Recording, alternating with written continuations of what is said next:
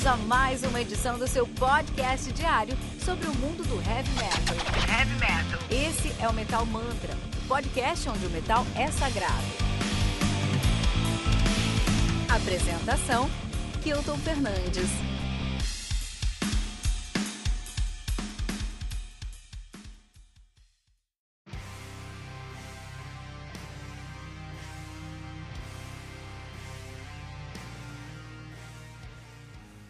Under a Godless Veil do Draconian, lançado aí no dia 30 de outubro de 2020 pela Napalm Records, responsável pelo lançamento de discos como Vurvan Verzet do Heidevolk, When We Are Forgotten do Imperium Decadence e o The Shadow Theory do Camelot. Under a Godless Veil, que conta com 10 músicas, totalizando 62 minutos de play, cara. Olha aí, Draconian no Metal Mantra, demorou, mas tá saindo. Draconian, que é uma banda de Gothic, Doom, Death Metal de Saf, na Suécia, nativa aí desde 1994. Os caras têm uma discografia bem. É, bem consistente, os caras têm aí o seu debut, Where Lovers Mourn, de 2003. Arcane Rainfell de 2005, o melhor álbum dos caras até então, seguido do segundo melhor álbum que é o The Burning Halo de 2006. Aí temos o Turning Season Within, que não foi muito recebido. A Rose for the Apocalypse também veio nessa linha. O Sovereign de 2015, que está nessa pegada também. E aí nós temos o Under a Godler's Veil de 2020, que foi eleito aí ano passado o melhor álbum do ano. Calcude, cara. A banda formada por Johan Eriksson na bateria, né? Andres Jacobson no teclado, Jerry Torstensen na bateria também. Peraí, Johan Eriksson na verdade tá na guitarra, olha aí. E o Jerry Torstensen na bateria, olha só. O Daniel Arvidsson na guitarra e Heike Langans no vocal. Muito bom. Que legal aí, né?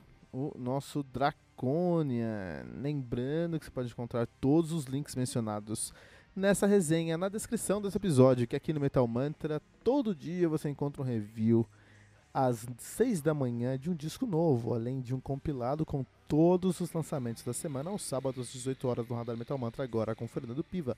E o Tribuna, com um convidado muito especial do mundo do heavy metal, todas as sextas às 15 horas. Não deixe de nos seguir em todos os agregadores de podcast que você conhecer, buscando por Metal Mantra Podcast no Twitter, Facebook, especialmente no Instagram, buscando por arroba Metal Mantra Pod. Dracônia! Esse álbum saiu ano passado, né? Mas a gente acabou não falando sobre esse álbum ano passado. E agora no começo do ano, de janeiro, saiu muita coisa boa, mas a gente tá ouvindo as coisas que estão saindo, né? A gente tem que ouvir, não adianta só a gente chegar e falar, tem que ouvir essas coisas. A gente usa janeiro para falar sobre os lançamentos que a gente não falou tanto assim no ano passado. Tem alguns discos que a gente já falou de 2020, né? Mas a gente também dá uma olhada lá pro ano passado, só em janeiro. A partir de fevereiro já fica só com os álbuns de 2021, né? É... E os caras fazem um Death Doom e os caras são da, Sué da Suécia. Vamos fazer uma excursão para a Suécia para entender o Death Doom lá? três di discos para se entender o Death Doom Metal.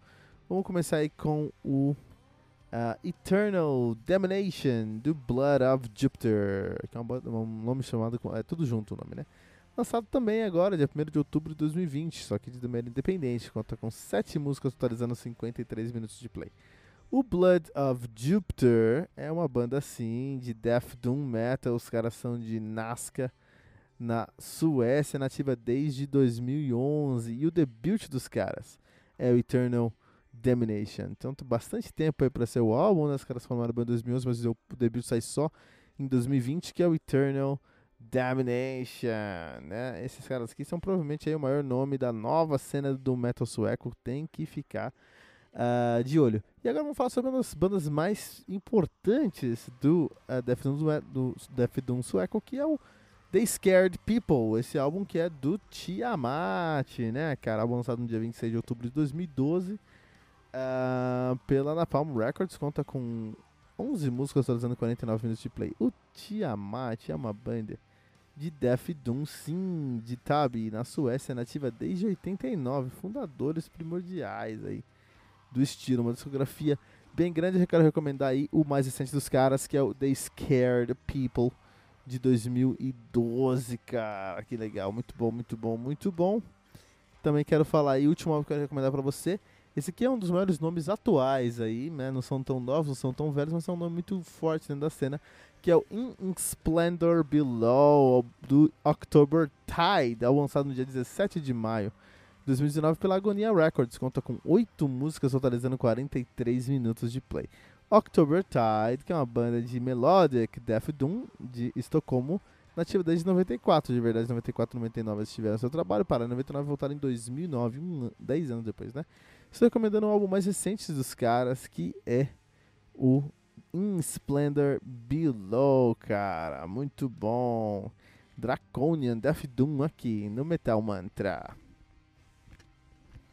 Então esse disco foi eleito o melhor disco de 2020 aí, cara. Olha só, cara. Lógico que não muitas listas, afinal a gente tem 2 milhões de listas de melhores discos do mundo aí no, no do 2020 aí na internet do mundo. Então, logicamente, alguns outros discos eu vi, é, vários discos eu vi pessoas muito engajadas e com produtos muito sérios falando aí, por exemplo, que é, é, Caligula's Horse, né, Rise Radiant chegou no top 5 ou no primeiro lugar, acho eu concordo totalmente, é um dos melhores álbuns do ano passado, ou Paradise Lost, ou até o próprio My Dying Bride fez um disco excelente, muitos outros grandes lançamentos do ano passado, né, mas também teve veículos aí com trabalhos muito questionáveis, elegendo Quadra do Sepultura como os melhores álbuns do ano passado, ou até mesmo é, o, do, o disco do Ozzy, né? Puta, aí é, é pra acabar, né? Pra acabar mesmo. De qualquer maneira, cada um tem direito à sua opinião. Vamos lá. É, e eu fiquei muito intrigado, porque eu acho que esse aqui é um disco excelente, mas por que, que esse, esse disco foi eleito o melhor do ano passado? Acho que ele. É, eu, eu, dentro do Doom mesmo, eu preferi o disco do, do Paradise Lost. Eu achei muito mais é, forte, né? Obsidian, eu achei muito mais forte do que esse disco. E aí eu fui escutar esse disco, não só escutar, fui ler por que, que as pessoas colocaram ele no top no top 1, né, do ano passado, fui entender por que isso. E aí foi interessante. Antes de falar por que, que as pessoas colocaram isso, é interessante, é interessante a gente pontuar aqui sobre a música em si, sobre o que essa mídia aqui nos deixa tão fascinados, né, como é que ela é construída. De maneira geral, desde ali das escalas baquianas, até antes disso também, uma música ser funcional, para ela funcionar, para ela trazer aí uma dinâmica, trazer um, um, de verdade uma experiência, ela precisa ser baseada em perguntas e respostas. Essas perguntas e respostas não são perguntas e respostas escritas com letras, são perguntas e respostas escritas com tensão e relaxamento, né? Então, então a escala mesmo assim, ela é construída com notas que tensionam, que intrigam, que te trazem tensão para o, o ouvinte, né? E notas que trazem relaxamento, que te entregam um senso de uh, realização, né? Isso é como uma escala é formada, ou os modos gregos são formados, né? Assim que a gente vai ter esse, essa, essa posição. Qualquer dúvida, dá uma olhada lá em qualquer, cara, qualquer YouTube, modos gregos, cores, cores, modos gregos. Então cada um dos modos gregos ele vai ter uma cor, vai ter um sentimento. Isso porque essas frequências que formam as escalas, que é basicamente um conceito matemático, né? É, tem efeitos diferentes na gente, dependendo do, de quais notas você toca ali. Interessante, muito legal esse assunto. E com música assim também, então você precisa aí, é, construir é, camadas, e nessas camadas você precisa trazer tensão e relaxamento para você convidar o seu ouvinte a prestar atenção e dar um senso de, de realização. Se você só traz é, convites e não traz respostas, você vai deixar o seu ouvinte extremamente tenso, né? Muito aí, é, que é a base do black metal, como a gente falou essa semana, essa semana, acho que ontem mesmo a gente falou sobre isso aí no nosso review do uh, Transylvania, né? Com Of Death, of Sleep and Death, né? Mas uh, se você faz o contrário, você só traz respostas, você vai fazer uma música muito simples, muito direta, o que também não é ruim, mas vai dar um sentimento aí de algo mais é, é, é, dentro da caixa, menos desafiador, mais simples, mais direto para o seu ouvinte aí. grandes discos de, de, de, hard rock ou até de power metal, um power metal mais mela cueca aí, um Edge Guy que eu gosto muito, tem esse efeito, tá bom? É, Hammerfall tem muito disso também. Beleza. No, no Death Doom, isso é levado a, a, a enésima potência. O Death Doom, enquanto estilo mesmo, é um estilo que une dois sons aí que são muito intensos, né? Você tem o Death Metal, que é um som muito intenso, muito pesado, muito agressivo, que é um dos estilos, na minha opinião, aí mais definem o Heavy Metal. Eu amo o Death Metal, né?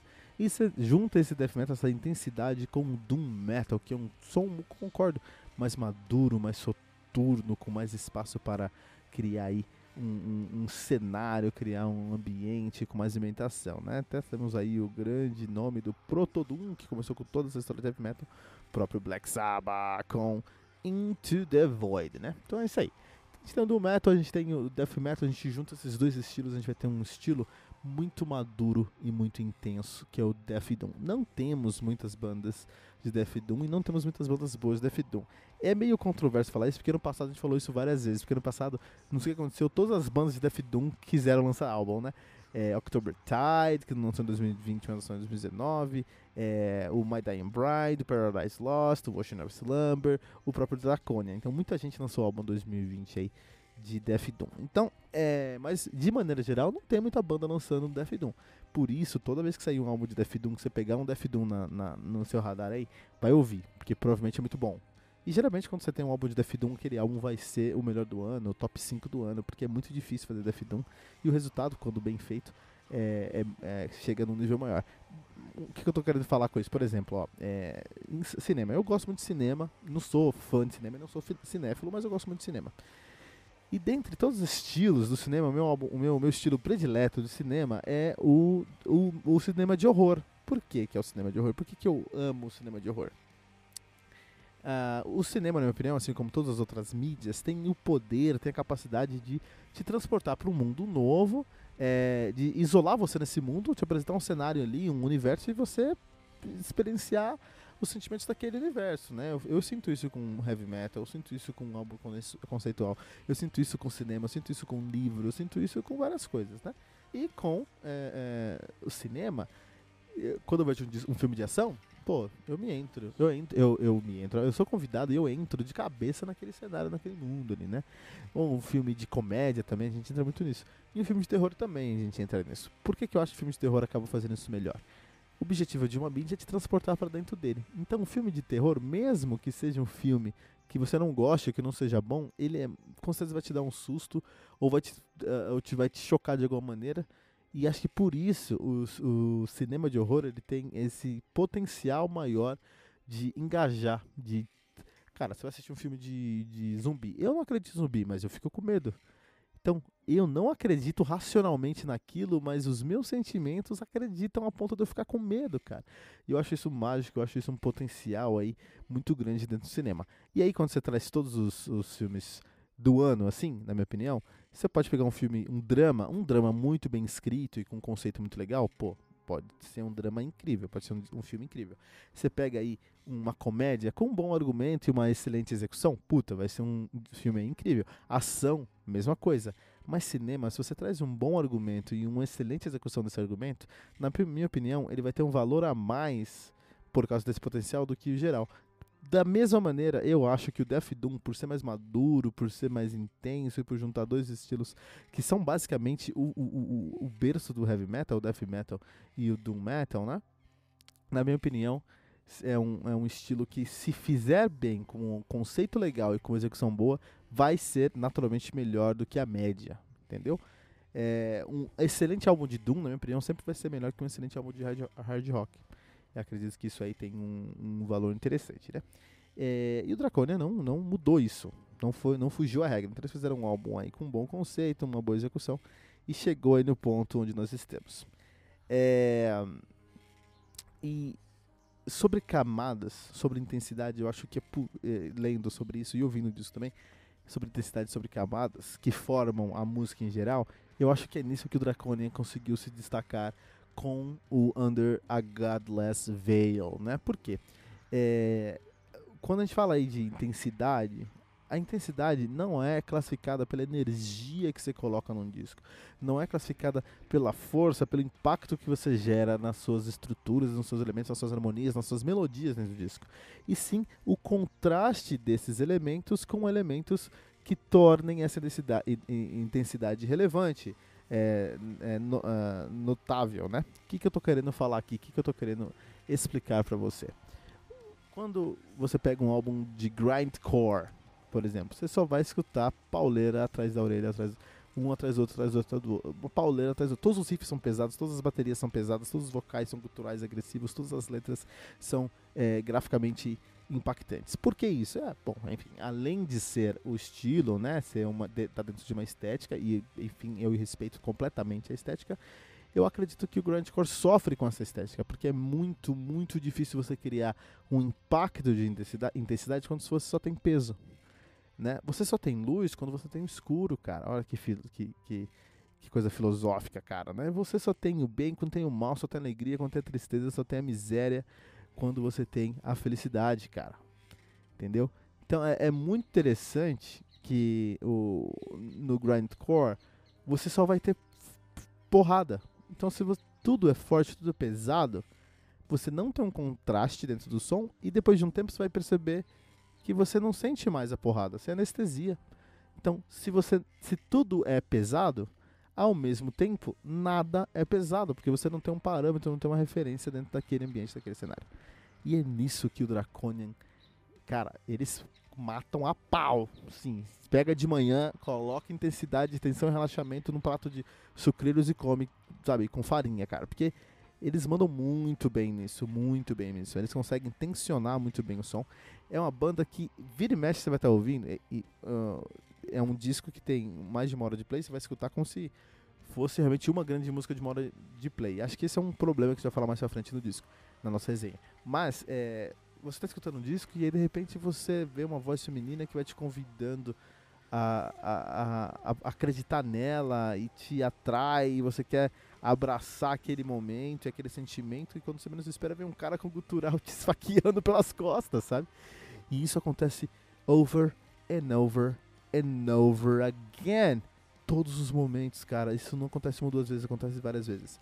E esse é o problema, porque esse é o problema que no caso aqui cria um desafio que eles resolvem muito bem, que é o quê? Na terceira vez que você é esfaqueado pelas costas por esse cultural masculino, você fala, ah não, já tô vacinado, não vai acontecer comigo. Cara, você vai cair de novo nisso. É incrível como eles conseguem criar camadas e tensões de relaxamentos ali que te convidam, cara. Que te convidam. Você não consegue evitar ao fato de toda vez que você escuta o gutural feminino, aquele lírico feminino com um trabalho bem tranquilo e bem moroso, essa palavra moroso que no metal tem esse, essa pegada amorosa, né? Pegada mais, mais lenta. Você é convidado a prestar atenção em o que está acontecendo e toda vez eles vão te apanhar lá pela, pelas costas. Fazer isso todas as vezes, diversas vezes, num álbum que tem basicamente uma música, não é? são várias músicas, mas tem basicamente uma música, que é muito. É, todas as músicas têm mais ou menos a mesma estrutura, então você vai sentir que não tem muita transição entre as músicas, né? Então, sentir isso, é uma, é fazer isso acontecer de uma maneira eficaz, é um desafio de composição enorme. E o Draconian fez isso muito bem.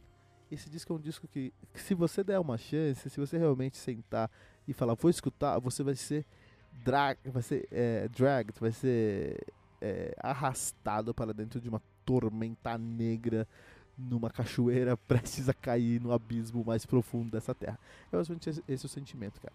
Isso é muito bom. Por outro lado, eu sinto uma falta aí de um tema um pouquinho mais acentuado. Logicamente, eles falam sobre vários assuntos, mas são assuntos que são muito recorrentes dentro da discografia deles, né? Então, assim, eles não falaram sobre nada que eles não tenham falado nos outros discos deles. Isso é um, um problema, na minha opinião, né? Eles perderam a oportunidade, né? Já que eles fizeram um som aí tão, tão interessante, acho que eles poderiam trazer um pouquinho mais, né? Mais uma vez, foi por isso que esse disco foi considerado o melhor disco de 2021, que pra mim foi o ano do Doom Metal. A gente teve aí grandes lançamentos do My Dying Bride, do Paradise Lost, tivemos do Paradise Lost dentro do Death Doom mesmo. Tivemos um, uma grande novidade, não novidade, mas um grande álbum de uma nova banda de Doom Metal que é o Ocean of Slumber, né? Com a Kemi Gilbert, e isso foi é, impressionante. Então foi muito é muito difícil você conseguir se destacar em um ano tão difícil, né? Porque tivemos muitas coisas boas saindo aí em 2020. Então, parabéns aí pro, pro Draconian com o seu Under a Godless Veil. Lembrando que você pode encontrar todos os links mencionados nessa resenha na descrição desse episódio, que aqui no Metal Mantras tem um review de um disco novo todos os dias às 6 da manhã, além de compilado com todos os lançamentos da semana. E aos, aos sábados às 18 horas no Radar Metal Mantra e o Tribuna com um convidado muito especial do Heavy Metal todas as sextas às 15 horas. Não deixe de nos seguir em todos os agregadores de podcast que você conhecer, buscando por Metal Mantra Podcast. E no Twitter e Facebook, especialmente no Instagram, buscando por arroba Metal Mantra Pod.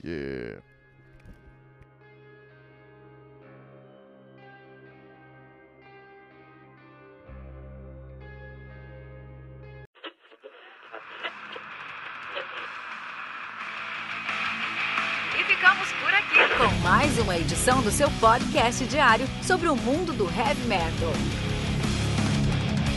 Esse é o Metal Mantra, o podcast onde o metal é sagrado. Não esqueça de deixar seu comentário no nosso site metalmantra.com.br.